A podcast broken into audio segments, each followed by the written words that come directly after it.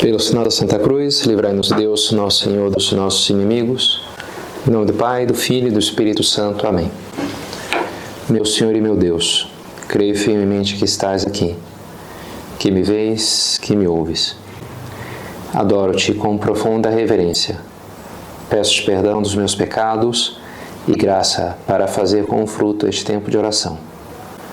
Minha Mãe Imaculada, São José, meu Pai e Senhor, meu anjo da guarda, intercedei por mim.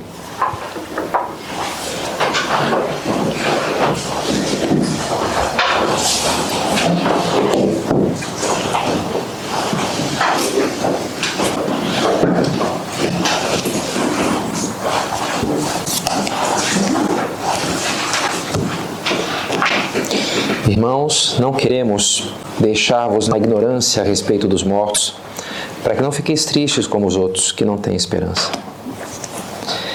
Essa semana escutei uma entrevista, um cara que escreveu um livro sobre uma experiência que ele teve, que foi de construir o próprio caixão. Toda a história nasceu num contexto meio de brincadeira a esposa dizendo como queria o enterro, que tinha que ser uma coisa tradicional, e o funeral assim, assado. E ele dizendo: Não, você tá louco, não vou gastar tanto dinheiro com essas coisas aí, sabe quanto é que custa esse negócio? Não vale a pena, é para um morto mesmo. E quer saber? Eu, eu mesmo construir meu caixão. O pai dele era marceneiro, tipo, pelo menos sabia de carpintaria. Então ele fez o propósito, combinou com o pai, e de fato, levou, sei lá, uns dois anos pegando os tempos livres ali, ia lá na oficina do pai e construiu o próprio caixão. E aquilo começou com uma brincadeira, acabou ganhando uma dimensão mais séria, quando poucos meses depois a mãe teve um ataque no coração e morreu. E com pouca diferença de tempo morreu também um irmão, um amigo seu muito próximo, que era saudável, mas morreu. E lógico, aquilo, a morte não era uma coisa próxima, ele tinha 50 anos, era uma pessoa mais ou menos saudável, mas a partir dali aquilo começou a ser algo próximo e, e algo problemático, né, de pensar e refletir. E até o seu pai, que já tinha 80 anos, quando ele então fez o caixão, publicou o livro, o pai morreu três dias depois que o livro foi publicado. Então também morreu todo mundo ali, parece, né? Com o negócio. Então é uma entrevista interessante, o livro que ele escreve falando das reflexões de coisas assim mais profundas, filosóficas, digamos assim, religiosas, unida também a coisas mais engraçadas, mais a coisa prática, técnica de que errou o tamanho, tem o tamanho limite para no cemitério, que, como é que fez para cortar o negócio. E depois que ia terminando, ele falou, mas onde é que eu vou guardar esse negócio, né? A esposa já ficou preocupada, onde é que você vai pôr esse negócio? Não pode deixar que está tudo planejado. E significa não tinha nada planejado. Mas aí ocorreu uma hora, olha, isso aqui daria uma bela estante de livros. E ele, não, então vou resolver usar para isso, para colocar, deixando assim na parede, de lado. Não virou uma estante de livros. Só que o lugar que o bom na casa deles para colocar aquilo era num corredor e em frente ao quarto dele. Então todo dia primeira coisa que ele vê quando ele sai do quarto, ele acorda de manhã, é o próprio caixão ali, ele e a esposa. O caixão está lá na parede, né? E a esposa ainda teve a, a presença do espírito, eles tiveram o lançamento do livro e nos primeiros bancos estavam reservados. E tinha um papelzinho com acho que a foto dele, o evento e tal, e escrito, olha, lugar reservado para um convidado especial porque era da família, dos amigos próximos, então os primeiros lugares estavam reservados. E a esposa pegou aquele papelzinho e colocou no caixão reservado, né? Para isso aqui está reservado, né? Para um convidado muito especial. E ele passa ali ver aquele convite, enfim, fizeram toda essa coisa. E enfim, interessante toda essa experiência. E me fez pensar nessa certa leveza com que a gente pode lidar com esse tema, que é um tema associado ao medo, ao terror, né? Zumbis, cemitério, são coisas assim, né? Morte, né? Tinha um rapaz, escutei falar lá, que era até seminarista, mas teve que deixar o seminário, que era de fala inglesa. Sempre que escutava alguém que dizia uma frase que começava com a letra D, ele já ficava nervoso, porque D é death, é morte. Ah, então é um augúrio que eu vou morrer, sei lá, né? Eu já entrava uma paranoia lá, ficava super aflito, porque citou a palavra morte. Então já era um negócio que ele perturbava profundamente, enfim, algum problema, né? E, e para muitas pessoas esse tema é um pouco assim, né? Agora, não precisa ser para nós, não precisa ser para alguém que tem fé. Pelo contrário, né? Podemos e devemos, ok, né, lidar que é uma questão muito séria, dá um peso da vida, a morte, mas como quem tem esperança? Como escreve aí São Paulo aos Tessalonicenses, não deixavos na ignorância a respeito dos mortos, não fiquem tristes que nem os outros, aflitos, que nem aqueles que não têm fé, porque nós temos fé, porque nós temos esperança, porque não termina no, no caixão, não termina no cemitério a nossa vida, né? Certo sentido, começa ali, né? Faz uns anos assisti um filme ao lado do padre Rubens e o Kawa, morava com ele lá em Porto Alegre, ele é japonês, morou 30 anos no Japão, e, e era um filme japonês chamado A Partida. E era a história de um cara que começou a trabalhar com condicionamento de cadáveres. Parece que existe essa profissão, né? Morre alguém, lá no cemitério tem um especializado, um especialista que faz não sei o que com as entranhas, põe os algodões aqui e ali, enfim, prepara ali o cadáver para estar tá no enterro, né? Bonitinho e tal. E ele, dizia, e, e ele evitava falar para todo mundo que ele trabalhava com isso, me explicou o padre Rubens, porque se já entre nós cai meio assim, não é a profissão dos sonhos, né? O que, que você sonha? Quando eu crescer eu vou, né? Condicionar cadáveres, né? O meu sonho. Mas lá especialmente, explicava o padre Rubens, por ser um país pagão, é um tema muito tabu, assim, ninguém fala. Porque é, é um problema sem resposta. Eles não têm resposta para isso. Nem o, o budismo, enfim, é o, me parece que estritamente, acho que sim fala né, da reencarnação, mas a coisa não está muito clara, né? O que, que acontece, o que não acontece, será que... Então, para um japonês é uma coisa assim meio muito dura, né? Ter que lidar com isso. E a grande parte do apostolado que fazia, em concreto, lá o Padre Rubens, era explicar a escatologia cristã, explicar os novíssimos, explicar céu, inferno, purgatório, explicar Deus, né? que, que, que é uma vida mais além dessa morte, mais além desta vida. Então, vai ser um pouco o nosso tema. É um, estamos na semana dos mortos, né? Um pouco assim, né? Finados foi anteontem, feriado, e até dia 8 ainda vale a, a indulgência de visitar os cemitérios para rezar pelos mortos, né? Todo mês de novembro fica um pouco marcado por isso. Domingo é a festa de todos os santos, portanto, os que estão no céu, né? No final a gente pensa nos que estão no purgatório, Alguns dizem que Halloween é pensar nos que estão no inferno, né? Enfim, ainda que não existe essa festa no calendário da igreja, né? Para celebrar os que estão condenados no inferno. Mas o mês de novembro começa com essa questão de pensar, né? Na morte e na outra vida. E eu queria trazer para a nossa reflexão, sobretudo, a nossa relação com os mortos, com os defuntos. Com três pontos. Primeiro, que eles estão próximos, existe uma certa ligação nossa com eles. Segundo, nós podemos ajudá-los e devemos, rezando. Né? Em terceiro, aprender com eles, o que, como eles podem nos ajudar. Pensar neles também nos ajuda hoje, a viver a nossa vida hoje. A gente diz no, no credo, né, no creio, creio na ressurreição da carne e na vida eterna. A gente acredita, é um ativo de fé, que essa vida não termina aqui. Agora, um pouco antes, a gente fala creio na Santa Igreja Católica, na comunhão dos santos. A gente fala também disso, né? A igreja que é essa comunhão dos santos. A fé nos leva não só a acreditar numa vida após esta, mas também acreditar nessa conexão nossa com os que estão vivos aqui, com os que estão, os que já passaram para outra vida. A comunhão dos santos é a comunhão da Igreja Católica, é a comunhão de todos nós aqui, mas também a comunhão com os que já faleceram. Seja os que estão no céu, seja os que estão no purgatório. Daí se fala das três igrejas: a igreja militante, somos nós aqui, a igreja padecente no purgatório e a igreja triunfante, que é a igreja que está no céu. É a mesma igreja que perpassa, digamos assim, esses três níveis, né? estamos unidos também aos que estão lá do outro lado. Não se rompa essa nossa conexão com eles. Interessante como Jesus vai falando disso na última ceia. Ele, ele diz: Eu estarei convosco todos os dias, até a consumação dos séculos. Ele está anunciando a sua morte. Os apóstolos ficam tristes por causa disso. Mas ele, ele não, não vos deixarei órfãos, fiquem tranquilos, eu vou ficar com vocês. E ficou e está, está agora conosco não só com uma presença meramente psicológica, por exemplo, né, de um personagem. Ah, tá muito na minha cabeça agora o Harry Potter, porque eu assisti o filme ontem, sei lá, né? Tinha o exemplo lá de aquele personagem. Ok, legal, né? Mas é, é, claro que é uma coisa meramente psicológica, da minha fantasia, porque não existe, desde que eu saiba, né? O bruxinho lá da história, né?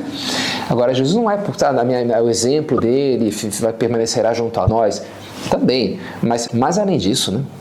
De fato está junto a nós. Eu sou a ressurreição e a vida. Jesus está, em certo sentido, está mais presente aqui agora do que eu estou presente aqui agora. Ele está e está vivo e operante, mais vivo do que eu estou vivo. Eu estou vivo só para avisar, tá? mas ele, a vida de Cristo é uma vida com maiúsculo, né? O ser dele é o ser por essência. Eu sou o ser por, por participação. Ele é o ser por essência ele é a vida que transborda, né? ele é uma coisa assim que cria. Então ele é muito mais, está muito mais vivo e presente do que cada um de nós aqui. E assim estão também os santos do céu. Quem está no céu não está morto, mas está vivo.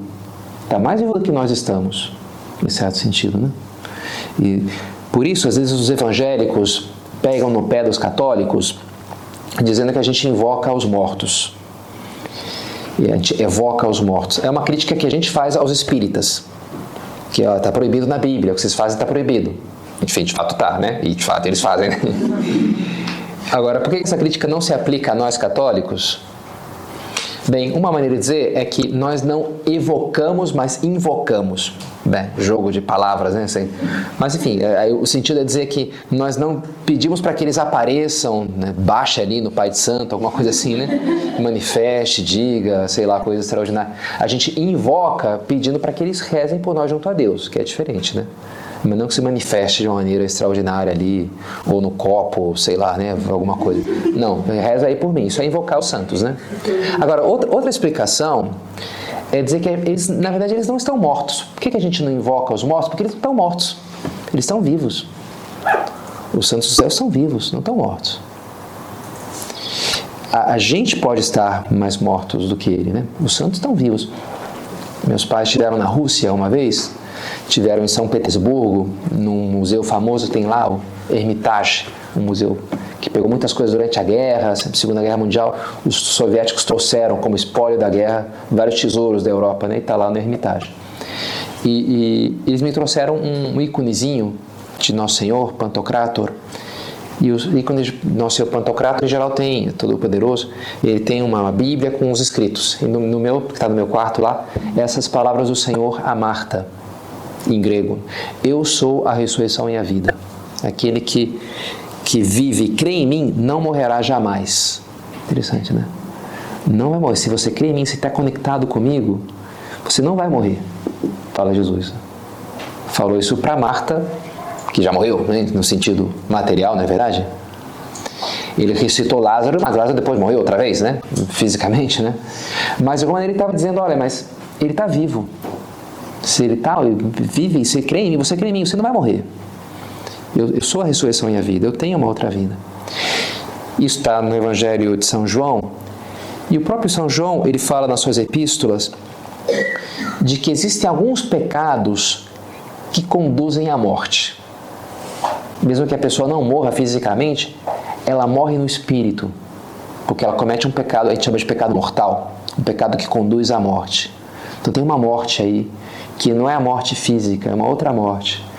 No Apocalipse, na visão de São João, o anjo fala para ele: agora esses caras você está vendo, agora eles vão passar pela segunda morte. Existe uma segunda morte.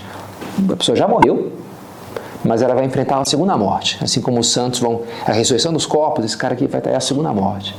Então existe. Daí dá para a gente mais ou menos intuir que existem essas duas mortes diferentes uma conclusão que eu tiro, maneira de esquematizar a coisa, é pensar que a vida humana ela pode se desenvolver em três planos que a gente poderia pensar. E desses três planos, a gente pode morrer para dois deles. Quais são os três planos? O plano material, da matéria física, o plano da consciência subjetiva, intelectual, e o plano propriamente espiritual, a gente, quando a gente nasce, a gente está nos dois primeiros. Um animal está só no primeiro, um ser humano está nos dois primeiros. Um anjo, ele está no segundo também, no intermediário. Porque ele, ele não tem matéria, não está no primeiro, mas está no segundo. Porque ele tem uma consciência intelectual, ele pensa, ele raciocina, ele quer, né? Quando a gente é batizado, a gente começa a participar também do terceiro plano, que é o plano espiritual, o plano junto a Deus. Portanto, o batismo é o símbolo da vida, né? da morte para a vida. E a vida que a gente recebe, a vida espiritual, a gente começa pelo batismo. Né? E, mas a gente, quando a gente comete um pecado mortal, a gente deixa de viver nesse terceiro plano. Uma alma de um, de um condenado está só no plano intermediário. Porque nem está mais vivo fisicamente e nem e como está em pecado mortal, não está vivo espiritualmente. Um demônio também está só nesse segundo plano. Quando a gente morre, se a gente morre em estado de graça, a gente passa a estar só no segundo e no terceiro. Enfim, mais ou menos deu para deu entender.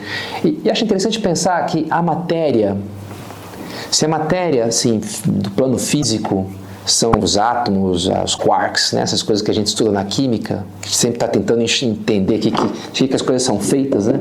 que, que compõem as coisas que, físicas. A matéria do plano espiritual a gente poderia dizer que é o amor. E parece que a gente pode dizer que é, que é o amor. Fica um pouco etéreo, enfim, mas parece que é o que diz a Bíblia, sabe? Diz São João. Sabemos que passamos da morte para a vida porque amamos os irmãos. Quem não ama permanece na morte. O que caracteriza a existência no plano espiritual? O amor. Quem ama está nesse plano, quem não ama não está nesse plano, está morto espiritualmente. Interessante, né? Deus é amor quem permanece no amor permanece em Deus.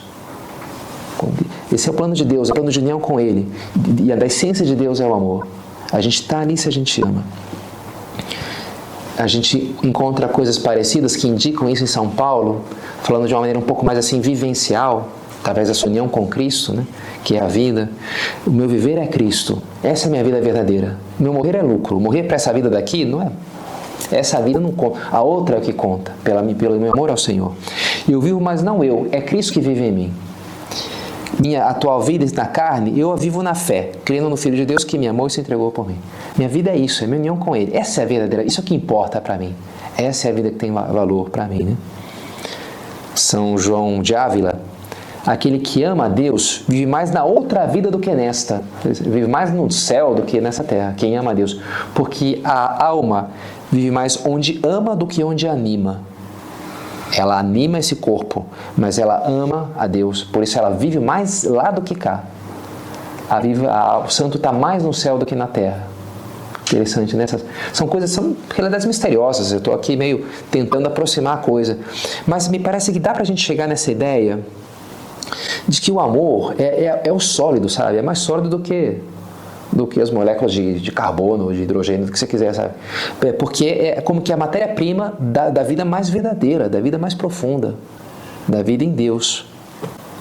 O amor é forte como a morte, diz o Cântico dos Cânticos. Por isso, a morte não é capaz de destruir a conexão que o amor faz, que o amor constrói.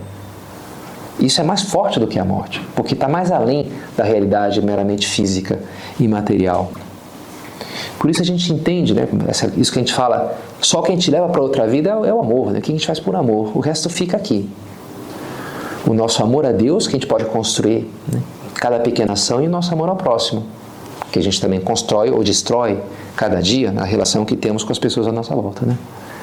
Essa conexão com Deus é o céu, é a visão beatífica, e a conexão entre nós com, de, eu com o meu próximo, é o que a gente chama então da conexão do santo, da comunhão dos santos porque a matéria-prima dessa vida é o amor, dessa vida espiritual é o amor, e portanto ela sobrevive esse amor e essa conexão. Então, um pouquinho teórico, um pouquinho teológico assim, mas para a gente pensar como nós estamos unidos aos nossos falecidos. Se a gente ama alguém que tenha morrido, meu avô, sei lá, né? Eu estou unido a ele. O amor é forte como a morte. Ultrapassa essa barreira acho uma maneira assim gráfica de falar que falam os italianos. Eles falam i tuoi morti, os teus mortos. Alguma vez usei isso em português, já deixou alguém meio escandalizado, os teus mortos, né? como assim, né? Os meus mortos. Né? Ficou meio assim. Mas acho interessante a coisa, quem que são os, os até usam para xingar uns aos outros, né? Os teus mortos, não sei quem, sei lá, coisa assim, né? Italiano. Mas é interessante essa coisa assim, que os meus, os meus ancestrais, as pessoas que eu amo que já faleceram, são meus, são tão unidos a mim. De alguma maneira, a minha identidade passa por essa conexão minha com eles. É o que a gente vai encontrar. Tem, tem muitos povos pagãos, os romanos, antes da sua conversão, tinha coisa né, do culto aos ancestrais, os próprios japoneses tem essa coisa muito intensa. E é algo, sim, cristão, a gente pode dizer, muito arraigado na tradição cristã, esse saber nos unidos aos aqueles que faleceram, especialmente aos santos. A gente pega os primeiros relatos de mártires, por exemplo, de São Policarpo, que era bispo lá, de Esmirna, e ele sabe que vai morrer, mas ele fala, e todo mundo está apenado, vai morrer, o nosso, nosso bispo é um cara tão santo, tão bom, nos ajuda tanto. E ele fala, não, mas eu vou continuar ajudando vocês, eu vou continuar unido a vocês. Não vou, não vou embora, não vou desaparecer, eu vou estar unido aqui. E é interessante que quanto mais os, os romanos perseguiam os, os cristãos e, e, perseguiam as cabeças, digamos assim, o bispo, os, os apóstolos, Poderia parecer que é uma estratégia boa, mata ali as cabeças e a coisa acaba, né? Porque são os líderes, tira os líderes. E João não, é pelo contrário, né? Continuava crescendo mais, quanto mais eles perseguiam. E disso a gente poderia pensar de que de fato é, continuava eficaz esse, essa intercessão, esse auxílio, mesmo das pessoas que tinham sido mortas pela espada dos Césares. Então é uma coisa boa que a gente sinta essa união com aqueles que nos precederam no céu para sentir esse consolo, sentir-nos acompanhados por eles, por um lado. Agora, por outro lado, é a segunda ideia, também para pensar na nossa intercessão por eles. Eles nos ajudam, eles estão junto a nós com seu carinho, mas eu também posso e às vezes devo ajudá-los. Às vezes eles precisam de, de nós, precisam das nossas orações. Ah, hoje eu lia no, breviário Macabeus, é coisa santa e salutar lembrar-se de orar pelos defuntos, para que fiquem livres dos seus pecados. Eles ah, fizeram uma guerra santa, os Macabeus, defendendo Israel, defendendo a liberdade religiosa contra o domínio persa, que proibia a religião judaica. Vários morreram naqueles combates. Na hora de enterrar os, os caídos em combate, judeus, viram que alguns tinham uns ídolozinhos, uns amuletos da sorte que é um pecado, né? Ficaram conduídos de, poxa, mas esse cara tinha esse negócio que, que, contrário à lei de Deus, né? Mas ele, de outro, por outro lado, ele morreu santamente, morreu dando a sua vida pela causa de Deus. Então, dá para pensar que Deus terá misericórdia deles. Então, o que, que fizeram lá os líderes macabeus? Ofereceram, mandaram oferecer sacrifícios pelos caídos em combate. E, e essa é a explicação que dá a Bíblia, porque é uma coisa boa, salutar e justa oferecer sacrifícios, rezar pelos defuntos para que fiquem livres dos seus pecados. Para que eles se libertem dessas coisas. Morreram com elas, mas Deus, se a gente reza de uma maneira, vai libertar daquilo. Eles precisam da nossa oração. Eu visitei uma vez em Roma o Museu das Almas do Purgatório que enfim, é uma salinha numa uma igreja, é um pouco assim, o nome parece né, um museu, enfim, é uma salinha ali que tem algumas. O, o pano que a, a freira estava usando quando a alma tocou, e, e aí aqui ficou a, a, a, mancha da mão, a queimadura, tem coisas assim meio relíquias de aparições de almas do purgatório, que é algo bastante frequente na história da igreja, dessas pessoas que aparecem pedindo orações, desesperadamente. Reza por mim, eu estou no purgatório, eu preciso da tua oração. Manda oferecer umas missas aí por mim. Pede, oferece algum sacrifício por mim. Vários santos relatam isso daí. São João Bosco, vários santos. E, e a maneira de Deus permite, permite isso para que a gente saiba, essas pessoas precisam mesmo, sabe? Da tua oração. Que, como é que funciona a intercessão por elas? Bem, a gente tem que tentar entender um pouco como é que é o purgatório, que também é uma coisa misteriosa, né? Eu prefiro, ao invés da, de uma analogia espacial, geográfica, e às vezes é mais frequente quando a gente pensa céu, inferno, purgatório, até o nome está céu, né, no alto, ínferos, está embaixo, né, então é um lugar debaixo da terra. Eu prefiro uma analogia mais psicológica, pelo menos para mim, me fala mais. O purgatório, pegando também né, que diz a Bíblia, São Paulo aos Coríntios, por exemplo, né, eu gosto de entender assim como esse sofrimento que a gente vai ter quando a gente morrer, vai se encontrar com, com, com Cristo, os seus olhos são uma chama de fogo, diz o Apocalipse. o fogo que é o fogo do seu coração, do seu sagrado coração, eu vou ver no seu olhar o quanto ele me ama. E ao mesmo tempo, eu vou ver, vou estar tá vendo a minha vida que terminou ali. O que, que eu fiz com os anos que eu tive. Várias pessoas que tiveram experiências próximas da morte relatam a vida passar diante dos olhos como num filme. São José Maria teve essa mesma experiência e relata isso. Né? A vida passa diante da gente como um filme, num segundo ali, já tudo que eu fiz. E, e vai ter esse contraste entre essa vidinha ridícula que eu fiz, que eu tive, né, medíocre e tal, e, e esse oceano de amor de Cristo por mim, que morreu na cruz. Eu vou estar vendo aquilo, sabe? Não como no espelho, lendo no Evangelho, mas eu vou estar olhando para Ele. E vou ler nos olhos dele esse amor dele, esse amor infinito dele. E o contraste entre essas duas coisas não tem como não me fazer sofrer. Bem, na verdade tem, se eu tiver uma vida plenamente santa, né? Se eu tiver uma vida plenamente santa, eu vou ver, não, você me amou assim e eu te amei assim. Dentro da minha limitação foi o que eu conseguia fazer. E essa pessoa entra no céu. Ela já recebe todo aquele amor sem, sem remorso, digamos assim, porque ela correspondeu, ela se purificou dos seus pecados. Né? Agora, se não é o caso, se eu morri, ok, amando ao nosso Senhor, mas ainda apegado aos bens materiais, à minha imagem, ainda com um certo rancor do lado de tal pessoa que eu não acabei de perdoar, ainda com a coisa da minha autossuficiência, minha apego ao prazer, ao dinheiro. Então, esse, esse contraste, aquilo vai, gera né, uma dor. É assim que você me ama, e é assim que, que, eu, que eu, essa é, é, o que eu carrego, essa vida que eu vivi. Como é que eu pude viver? Isso vai, vai produzir uma dor. E uma dor que, que purifica. Uma dor que me faz entender, que me faz chorar pelos meus erros. É a maneira que eu gosto de entender o purgatório. É uma realidade profunda e misteriosa. Agora, imagina que, não sei, teu vovozinho né, morreu lá e foi uma pessoa muito boa, com certeza, né, muito piedosa. Mas ele estava brigado com o irmão dele, né? Sei lá, tinha lá um momento lá que ele não foi tão fiel assim, a tua vovozinha, sei lá, né? Teve os seus, suas pisadas na bola, como todo mundo tem, né? Ele vai chegar lá e, e ele está naquela certa aflição, aquela dor, né?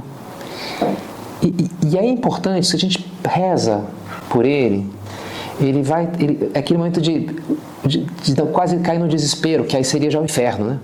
Que seria dizer, fechar-se, não, minha vida não faz sentido, vai tomar por mas também, poxa, por que Deus fez assim? Por que, que Deus permitiu isso? E, e aí é o inferno, né? Se a pessoa cai, decanta para esse lado do, do desespero que não. E para que ele não caia para para que eu tire ele dali, para que eu leve ele para o céu, ele, se ele me vê, se ele sente, se ele se entende por uma maneira que Deus permite, que eu estou rezando por ele, que eu amo Ele e por isso estou rezando, oferecendo essa missa e fazendo esse sacrifício, ele vai ver tudo bem, a minha vida foi falha em tantas coisas, mas olha, pelo menos tem a minha netinha lá, olha só como ela está rezando piedosamente por mim, sabe? Alguma marca positiva eu deixei na alma dela, porque olha só, né? E o, o nosso amor, nossos atos de amor por essas pessoas chegam nelas. E aquilo ajuda a pessoa a se resolver de maneira misteriosa, né? E se abrir a misericórdia de Deus. Bem, eu errei, mas eu te peço perdão, eu confio na tua misericórdia. A vida, mesmo assim, a minha vida fez sentido, apesar de tudo isso, né? E, e aí a pessoa, então, depois de um processo, a gente né, entra então no céu. Se resolve, resolve aquela dor, resolve aquele drama. Mas, de alguma maneira, eles precisam dessa nossa oração. Precisam do nosso sacrifício. Precisa que a gente ajude também eles com a nossa com a nossa penitência, com os nossos sufrágios. Né? É bom ter esse sentido de responsabilidade, sabe? Tem aqui um dever de, de justiça com essa pessoa, com essa amiga minha que faleceu num acidente. Eu rezo por ela. Uma, uma, vez por ano eu ofereço uma missa, eu ponho no texto. Esse aqui, sei lá, né, uma pessoa mais próxima, mais intensamente. Vou deixar essa pessoa na mão. Ela talvez precise muito intensamente, desesperadamente. Não posso deixar de, de lhe ajudar, né? Por último, pensar que pensar nos fiéis defuntos também nos ajuda a entender a nossa necessidade de purificação. Interessante aquela passagem do Senhor, do Evangelho. Quando fores com teu adversário pelo, ao magistrado, faz o possível por entrar em acordo com ele pelo caminho, a fim de que ele não te entregue ao juiz, o juiz te entregue ao executor e o executor te põe na prisão. Digo-te, não sairás de lá até que pagues o último centavo é uma imagem do purgatório. O do inferno a gente nunca sai. Do purgatório a gente sai quando a gente paga o último centavo, quando a gente termina a purificação. Agora, quem que é esse adversário com o qual eu tenho que me reconciliar? Tipicamente o adversário é o demônio, é o nosso acusador, né? Satanás significa acusador, adversário. Agora, não faria sentido pensar que eu tenho que me reconciliar com o demônio, na é verdade? Não quero nenhum papo com ele, né? Não tem que reconciliar, ficar amigo desse cara, não, né? Deixar sair para lá, né? Os padres da igreja eles falam: quem que é esse adversário? É a tua consciência. A tua consciência, que te acusa. Mas você pode deve reconciliar-te com ela durante o caminho, ou seja, nessa vida.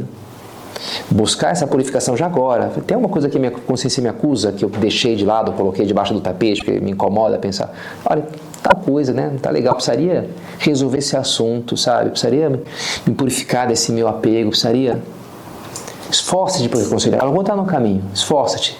Pensar, rezar pelos mortos também nos ajudará a ter essa atitude mais, mais é, consciente da nossa vida. Tem essa uma moça do Opus Dei que está com processo de beatificação, chamada Montserrat Graces, faleceu muito jovem, vinte e poucos anos. Ela, uma hora amiga dela, na biografia eu li lá, uma amiga dela que é, pergunta para ela, Montse, vem cá, você é a Montes de sempre? Ela estava tão mudada, tão santa, que aquela talvez fosse sua melhor amiga, não reconhecia ela. Ela tinha atitudes tão sobrenaturais e tão generosa e tão e uma confiança em Deus. Né? Você, você é a Montes de sempre? Fez essa pergunta bem absurda para ela. E ela falou: Não, deu uma risada, não, Rosa, sou eu. Só que agora, a diferença é que agora eu tenho a morte sempre diante dos meus olhos. Ela falou assim. Interessante, né?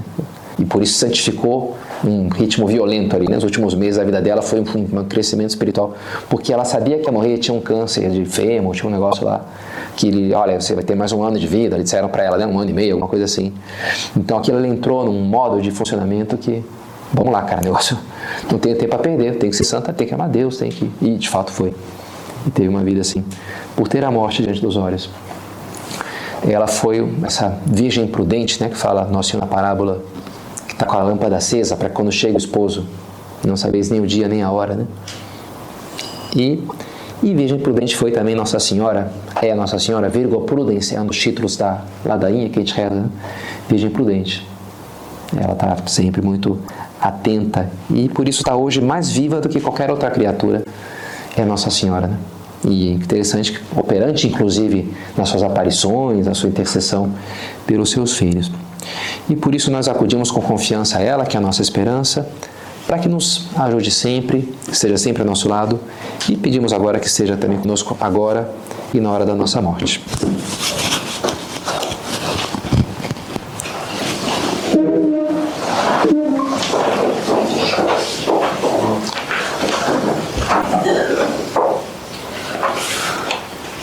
Dou-te graças, meu Deus, pelos bons propósitos, afetos e inspirações que me comunicaste nessa meditação. Peço-te ajuda para os pôr em prática. Minha Mãe Imaculada, São José, meu Pai, Senhor, meu anjo da guarda, intercedei por mim.